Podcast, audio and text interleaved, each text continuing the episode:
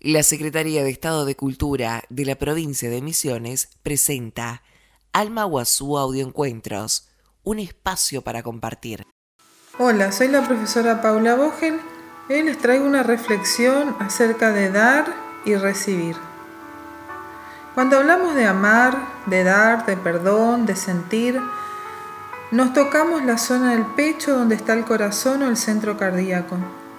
Es el lugar donde nos oprime cuando sentimos tristeza, se acelera cuando nos enojamos y se expande cuando somos bien recibidos, celebrados y amados. Nuestra vida tiene energía, vivimos gracias a esa energía que podemos llamar la vida y que es la que nos permite existir. Esa existencia debería estar equilibrada entre el dar y recibir. Si solo damos o solo recibimos, esta energía se desequilibra. Es como si solo comiéramos un alimento. Al tiempo estaríamos carentes de vitaminas, calcio o hierro. Nos enseñan desde chicos que debemos ser buenos. Y hay que analizar qué significa ser bueno.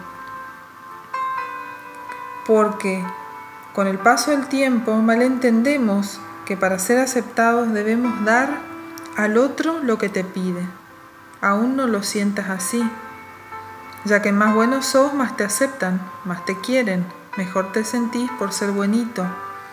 Porque el que dice que no, que el que pone límites y se ocupa de sus deseos, suelen llamarlo egoísta. Ese que solo piensa en él. Nadie quiere ser egoísta, pero en realidad, ¿cuántas creencias erradas? Seguir dando algo cuando no se tiene o no se puede es el síntoma más claro de que algo no anda bien en nosotros, ya que somos los primeros que debemos cuidarnos y querernos para poder decir no, no quiero o no puedo. Pero ¿cómo hacerlo si tengo la creencia de que así no me van a querer o no me van a aceptar? La respuesta a esto es escuchar nuestro cuerpo. Cuando nos piden algo o nos ofrecen algo, podemos parar, detenernos, alejarnos del lugar respirar profundamente varias veces hasta que pueda preguntarme, ¿realmente quiero esto para mí? ¿Quiero darlo? ¿Quiero ir a esa cena? ¿Quiero pasar el fin de semana donde no me siento bien solo para quedar bien con el otro? Y tantas otras preguntas que pueden hacerse. Hoy, en este momento de reflexión, podemos utilizar este espacio para reflexionar sobre eso.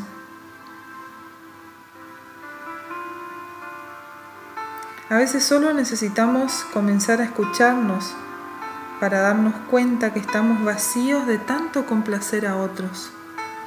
Solo porque en el fondo tenemos un gran vacío que la única manera de llenar es con amor y respeto a nosotros mismos. Hoy podemos escucharnos si realmente queremos esto o no para nuestra vida. Las respuestas van a aparecer. El cuerpo se expresa. Cuando queremos algo, el cuerpo se expande, aparece un sí adentro. Y cuando es no, el cuerpo se contrae, se cierra. Prueben.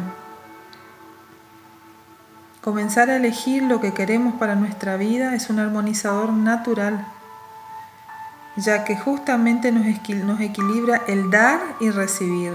Vamos a comenzar a sentirnos fuertes, firmes y seguros, ya que seremos nosotros los que estamos manejando nuestro barco llamado vida.